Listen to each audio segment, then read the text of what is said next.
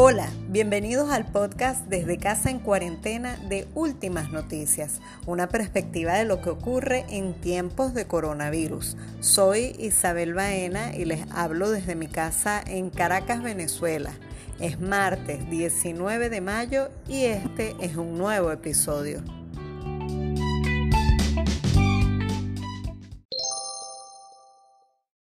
Conversaremos sobre el aprendizaje de niñas y niños en esta cuarentena. También les daremos una mirada a los efectos que el coronavirus ha generado en el deporte y compartiremos con ustedes una pieza musical de la cantante chilena Mon Laferte, quien ofreció un concierto desde su casa. Quédense con nosotros. En esta oportunidad vamos a conversar sobre el aprendizaje en niñas y niños en cuarentena. ¿Qué aspectos debemos considerar para procurar una convivencia en paz, en armonía y con unas expectativas más consonas con el tiempo que estamos viviendo con la pandemia por el COVID-19? Esta situación a todos nos está exigiendo cambios en la dinámica cotidiana y en los hábitos familiares a los que estábamos acostumbrados, ¿no? Para conversar sobre este tema tenemos a Miriam Duki, psicopedagoga. Hola Miriam, bienvenida, ¿cómo estás? Para empezar te pregunto, ¿de qué se ocupa el psicopedagogo o la psicopedagoga? ¿Cuándo es oportuno buscar su orientación?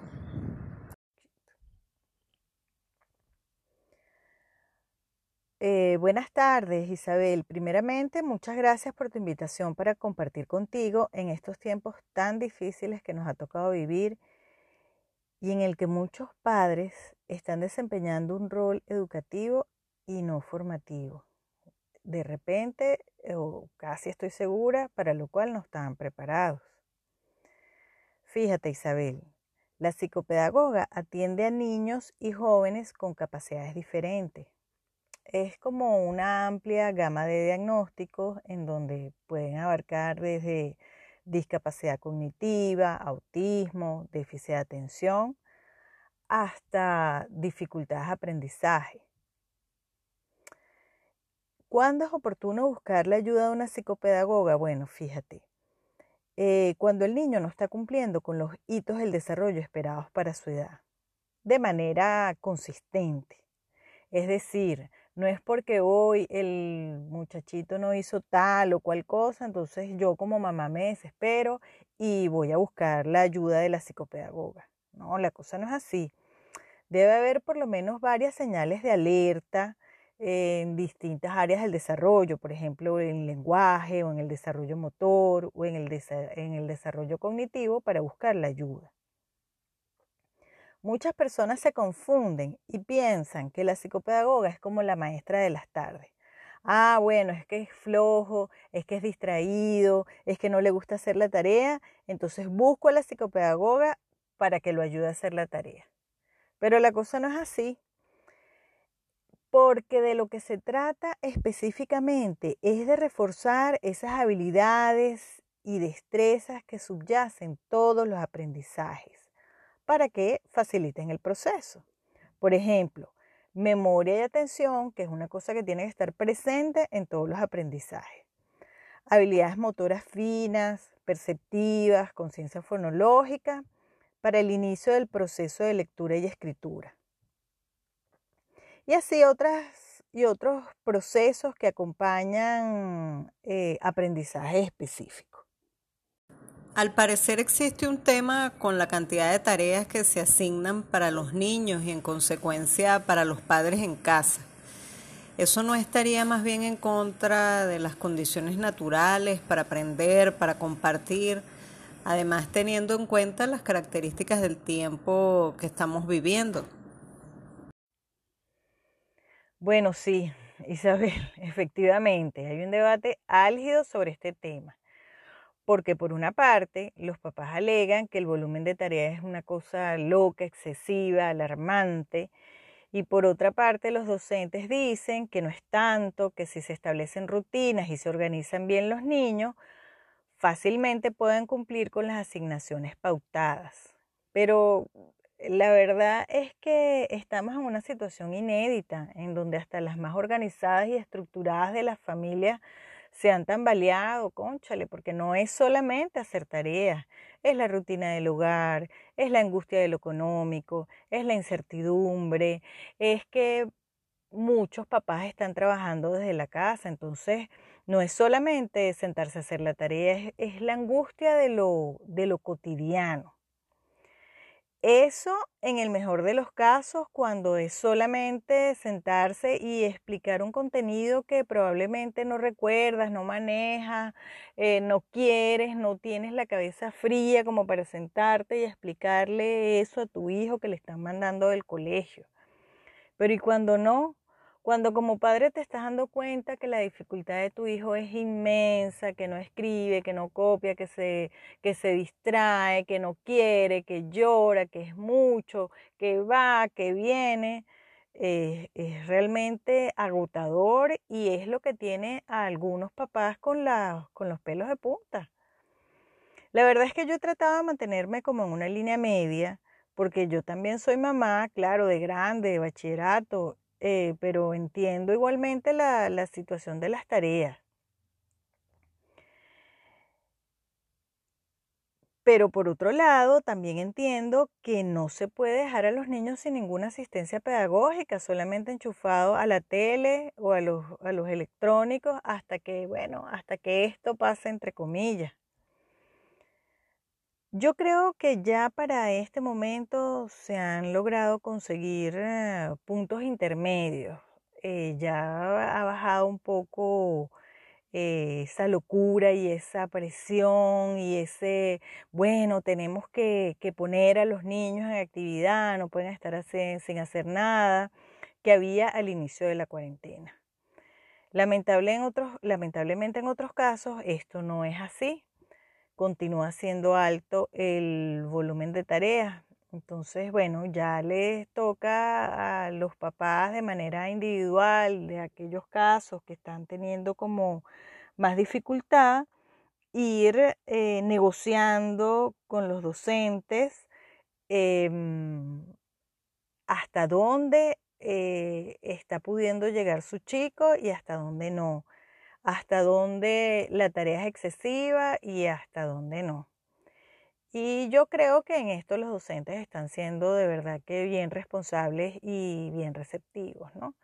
Entonces, bueno, será cuestión de ver mm, cómo, cómo van preparados esos niños para el próximo año escolar. Bueno, entonces, ¿cuáles serían unas metas realistas, digamos, que pudieran trazarse las madres y los padres en casa en este confinamiento para trabajar el aprendizaje de los niños ahora que no están asistiendo al colegio? Bueno, fíjate, la verdad es que eso es como, como bien delicado, porque eh, para todos los padres es importante que sus hijos continúen avanzando dentro del sistema escolar y eso pasa por, bueno, cumplir con las exigencias que se están haciendo a nivel académico para garantizar que su hijo sea promovido de un nivel a otro o de un grado a otro. Pero la verdad es que yo diría que para los niños que están en edad preescolar y escolar, eh, habría que darle prioridad a aspectos básicos para el proceso de aprendizaje de miras al futuro. En el caso de los más pequeños, eh, qué sé yo, entre 3, de 3 a 6 años, 3, 4, 5, 6, pues todas las nociones básicas que tienen que ver con formas, colores, tamaño, nociones de cantidad, habilidades de preescritura y prelectura.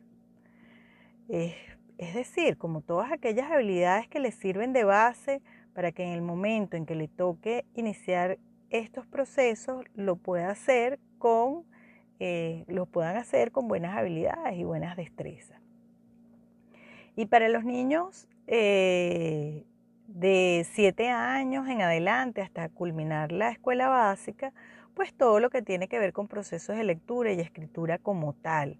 Lectura, comprensión lectora, producción escrita, y bueno, todas las operaciones básicas, suma, resta, multiplicación, división. Todo esto, por supuesto, dependiendo de, de la edad y el grado en el que se encuentren ubicados. Porque para todos los demás objetivos, de verdad, así como, no sé, regla de tres, probabilidad, análisis gramatical de una oración, eh, sinónimos, antónimos, hay tiempo. Además que todos estos este, contenidos se repiten de un grado a otro, claro, con mayor exigencia y con mayor profundidad a medida que van pasando los grados, pero igualmente se repiten. Tal vez alguna persona pudiese estarme escuchando y pensar, pero bueno, si es verdad que se volvió loca, ¿cómo va a decir que esos contenidos no son importantes? Y de verdad que no es lo que quiero decir. Este, claro que son importantes, pero entonces yo eh, como que les devolvería la, interrogante, la pregunta, la, la, la el llamado de atención. ¿Qué es más importante en estos momentos? ¿Que logren las habilidades básicas o que traten de abarcar muchas cosas sin realmente dominar nada? Porque eso es una realidad y eso está pasando. Listo, hice la tarea, la mandamos, cumplimos. Ajá, pero ¿y realmente ese conocimiento se fijó, realmente domina ese contenido, realmente lo maneja, realmente lo conoce. Además de las tareas, ¿qué otras actividades se pueden hacer en casa para estimular el aprendizaje, la curiosidad, el compartir en familia? bueno, de verdad que se pueden hacer muchísimas cosas y eso es como a gusto del consumidor y de los gustos familiares y de los niños, ¿no? Eso siempre, además, bueno, depende, como te digo, de cada familia y de los niños que tenga. Porque, por ejemplo, aunque todos los niños necesitan de actividad física, hay niños más activos que otros y que con un ratico solamente no es suficiente para ellos, sino que necesitan, ay, como más actividad y actividad y actividad y tienen ese motorcito prendido todo el día. Por otro lado, hay como niños más tranquilos que necesitan menos estimulación para volver a la calma. Entonces eso va a depender eh, de los padres que vayan evaluando y como probando, pues, eh, cuál es el tipo de actividad que pueden hacer con sus hijos en casa eh, para que todos estén a gusto. Pero en general, eh, te podría decir que pueden reunirse para jugar algún juego de mesa que tengan en casa. Si no tienen juegos de mesa, pues pueden hacer juegos como mímica, jugar con las cartas, jugar stop. Yo recuerdo que nosotros nos sentábamos y adivinamos los comerciales de la tele. Es como ir desempolvando esos juegos que uno hacía cuando era pequeño y, que con la tecnología pues se fueron olvidando, se fueron dejando de lado. El famoso sacapiojo, eh, adivinanzas, la gallinita ciega, un dos, tres pollito inglés, el escondite, claro. También va a depender de los niveles de tolerancia de, de mamá, porque las mamás, nosotras las mamás somos siempre las que nos quejamos de, del orden. este, pero bueno, eh, se pueden hacer como muchas cosas. Eh, para los más pequeñitos, de repente se pueden hacer circuitos motores. La idea de esos circuitos, aunque no es mi área de competencia, porque yo no soy terapeuta ocupacional, yo soy psicopedagoga, pero bueno, la idea de esos circuitos es promover el movimiento con un, objetivo determinado. Y al mismo tiempo que desarrollan pues la parte motora de los más pequeños, eh, puedes ir reforzando otras cosas como la planificación, la organización y, además otras áreas del desarrollo eh, como colores, formas, letras, etc. Eh, la verdad que para eso pueden buscar por las redes y van a encontrar muchísimos ejemplos. Si no, bueno, me pueden escribir y yo les puedo recomendar alguna terapeuta ocupacional que los pueda, que los pueda orientar. También pueden hacer recetas sencillas, galletas, gelatinas, tortas. Hay chamos que les encantan y les quedan súper bien. Bueno, ¿será que son como los futuros chefs? Ver películas, leer cuentos, no sé, tantas cosas como que se pueden hacer en estos días. Para cerrar, ¿qué recomendación les dejas a quienes nos escuchan? Bueno, para finalizar quisiera hacer como un llamado a la calma a todos esos papás que de repente en ese día a día se encuentran como, como muy abrumados por las tareas, por la ejecución de sus niños. Si sienten que no lo pueden manejar, es preferible siempre detenerse, parar eh, tomar un respiro y nuevamente volver a comenzar. Si sienten que no manejan algún contenido, que no manejan alguna situación, bien sea conductual o de aprendizaje, siempre es preferible eh, apoyarse en el docente o apoyarse en el especialista a un exceso con los niños de cualquier tipo. Es muy fácil esa línea eh, entre el abuso eh, como padres ante una situación que se presente con los niños es muy delgada, es muy fácil, es muy fácil traspasarla, entonces deténganse y busquen la ayuda que están necesitando.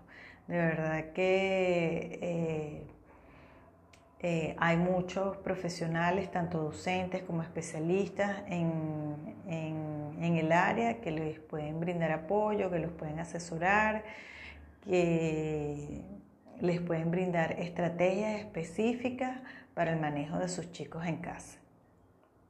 ¿Dónde pueden contactarte y conseguir más información?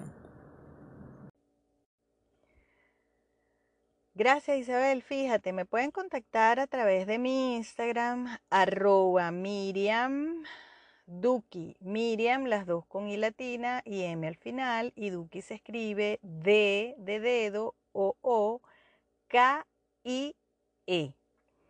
O por Alianza Terapéutica Integral, que es mi centro de atención eh, para niños con dificultades en el desarrollo en donde contamos con psicopedagogía, terapia ocupacional, terapia de lenguaje y psicología. También lo pueden hacer a través de arroba dictop, dictop, que es un emprendimiento en donde ofrecemos material didáctico de calidad seleccionado pensando en las necesidades de los niños y de los especialistas. En cualquiera de estas tres eh, me pueden contactar, me escriben y yo con todo gusto eh, los oriento, los asesoro o cualquiera de las especialistas con las cuales trabajo. Eh, bueno, no quería terminar sin agradecerte una vez más por tu invitación. Espero que toda la información que he dado sea de utilidad para las personas que nos escuchan. bueno, seguimos en contacto. Conversamos con Miriam Duki, psicopedagoga. Le agradecemos por esta importante información sobre el aprendizaje de niñas y niños en cuarentena. Bueno, y en esta parte vamos a dar una mirada al área deportiva en este tiempo de confinamiento. Tenemos con nosotros al periodista Gerardo Blanco, el jefe de información de deportes del diario Líder y de la sección de deportes de Últimas Noticias. Hola Gerardo, ¿cómo estás? Bienvenido. Coméntanos qué impacto han tenido en el deporte el COVID-19 y la cuarentena. Hola Isabel, un gusto saludarte. Los efectos que ha tenido la pandemia del coronavirus en el deporte ha sido devastador por donde quiera que se le mire. Por primera vez en la historia, todas las actividades deportivas en el mundo han sido suspendidas esto eh, no había ocurrido nunca antes. Solo la Segunda Guerra Mundial había paralizado eventos deportivos como la Copa Mundial de Fútbol o los Juegos Olímpicos, pero que todos los deportes se suspendieran al mismo tiempo no había ocurrido antes. En materia económica, esto ha sido un golpe durísimo para el deporte. Analicemos algunas cifras para entender la magnitud de este golpe. El deporte genera anualmente cerca de 129 mil millones de dólares al año, Pues bien, 61.600 millones de dólares ya han sido arrojados a pérdida por la suspensión de diversos eventos deportivos como los Juegos Olímpicos, los campeonatos del mundo de todas las disciplinas, las ligas de fútbol más importantes del mundo, la Liga de España, la Premier de Inglaterra. Fijémonos en un dato, por ejemplo, la Liga de España perderá 678 millones de, de euros si no se termina el campeonato. Igual ocurrirá con la Liga Premier de Inglaterra que perdería cerca de 820 millones de euros.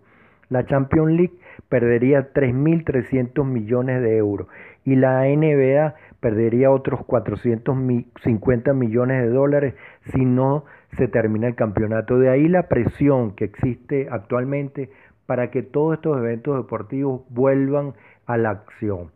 Eh, no solo está en riesgo, por supuesto, la culminación de los campeonatos, sino también los empleos de millones de personas que alrededor del mundo entero viven del deporte. El deporte es una de las actividades recreativas más importantes de nuestro tiempo y de allí la importancia que hay, la presión que existe de muchas empresas en el mundo para que el deporte vuelva a la acción. ¿Qué iniciativas o eventos se podrían resaltar del ámbito deportivo en este tiempo de confinamiento? Lo más importante es que el deporte se mantiene activo gracias a la globalización que significa Internet y las múltiples opciones de interacción que ofrecen las redes sociales. Si las canchas en este momento están cerradas, los nuevos escenarios son ahora YouTube, Instagram, Twitter y todas las redes sociales que permiten a los atletas y a los equipos deportivos interactuar con sus aficionados. De allí que muchos atletas hayan decidido eh, exponer su manera como llevan esta pandemia del coronavirus a través de sus entrenamientos, a través de entrevistas que han ofrecido a los medios de comunicación e incluso algunos atletas se han convertido en periodistas, han entrevistado y han interactuado con otros atletas para explicar cuál es la situación que ellos atraviesan en su vida cotidiana. Los hemos visto realizar entrenamientos, eh, interactuar con los aficionados para que participen en esos entrenamientos. Incluso algunas eh, entidades deportivas como la NBA han organizado campeonatos eh, deportivos en línea donde atletas de diversos equipos han interactuado, han realizado juegos interactivos para conseguir el campeón de, de ese deporte. Esto, esta interacción a través de las redes sociales ha permitido al deporte mantenerse activo. Y otra cosa que se ha hecho muy común en estos días es recuperar la memoria. No hay deporte en este momento, pero tenemos el pasado. Y así como en 100 años de soledad se recurrió al pasado para recuperar el presente, también el deporte se ha hecho lo mismo. Hemos visto cómo se han repetido eh, campeonatos, partidos de campeonatos del mundo, cómo se han recuperado hazañas que parecían olvidadas o que estaban eh, metidas bajo polvo, se han recuperado las grandes hazañas de atletas venezolanos, en el caso de Últimas Noticias y Líder hemos eh, recuperado la hazaña de Luis Aparicio, de David Concepción y de otros tantos atletas, glorias deportivas de este país, que lo hemos sacado del pasado para que la gente recuerde a sus campeones y mantenga presente el deporte en este momento. ¿Qué historia o información deportiva en este tiempo de coronavirus te ha llamado más la atención? La historia más resaltante creo que todavía no ha ocurrido en el deporte, sino que está por suceder. Esto es que el deporte estaba obligado a cambiar aquellas cifras millonarias que veíamos por pases internacionales de jugadores de fútbol, los sueldos estratosféricos que se le pagaban a jugadores como Cristiano Ronaldo o Lionel Messi, vemos que va a eh, tener un cambio eh, rotundo en los próximos años, producto del impacto económico que ha tenido la pandemia del coronavirus y también del impacto social que ha tenido esta pandemia en la gente. El mundo entero se ha dado cuenta que estos ídolos son muy buenos a la hora de generar esas ficciones deportivas en el terreno de juego. pero son inútiles para combatir pandemia. De modo que esos millones de dólares, esos ingresos superlativos que tienen los equipos profesionales en las más importantes ligas del mundo, como la Liga de Fútbol de España, de Inglaterra, eh, la NBA o las grandes ligas de béisbol, por supuesto van a ser cuestionadas por los aficionados que van a exigir que buena parte de ese dinero se dedique o se destine al combate del coronavirus, que es la gran preocupación del mundo en este momento. Interesantes estos comentarios del ámbito deportivo que ha compartido con nosotros Gerardo Blanco, jefe de información de deportes del diario Líder y de la sección de deportes de Últimas Noticias.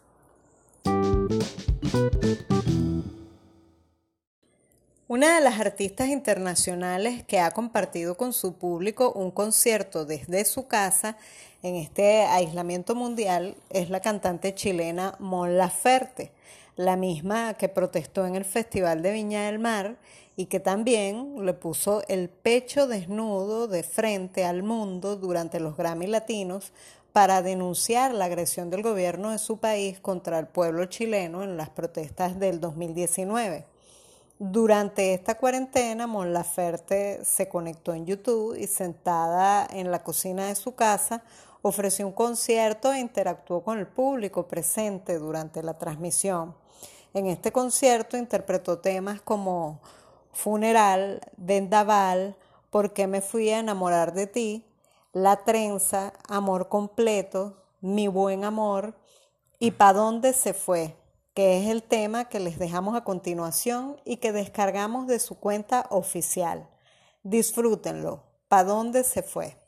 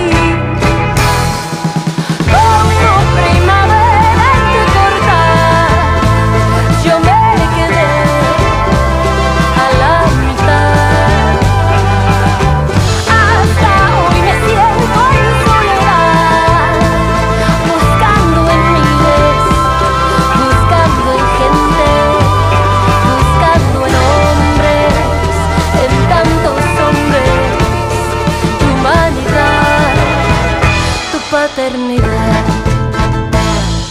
has puesto a pensar qué vas a hacer cuando estés viejo, quién te cuidará.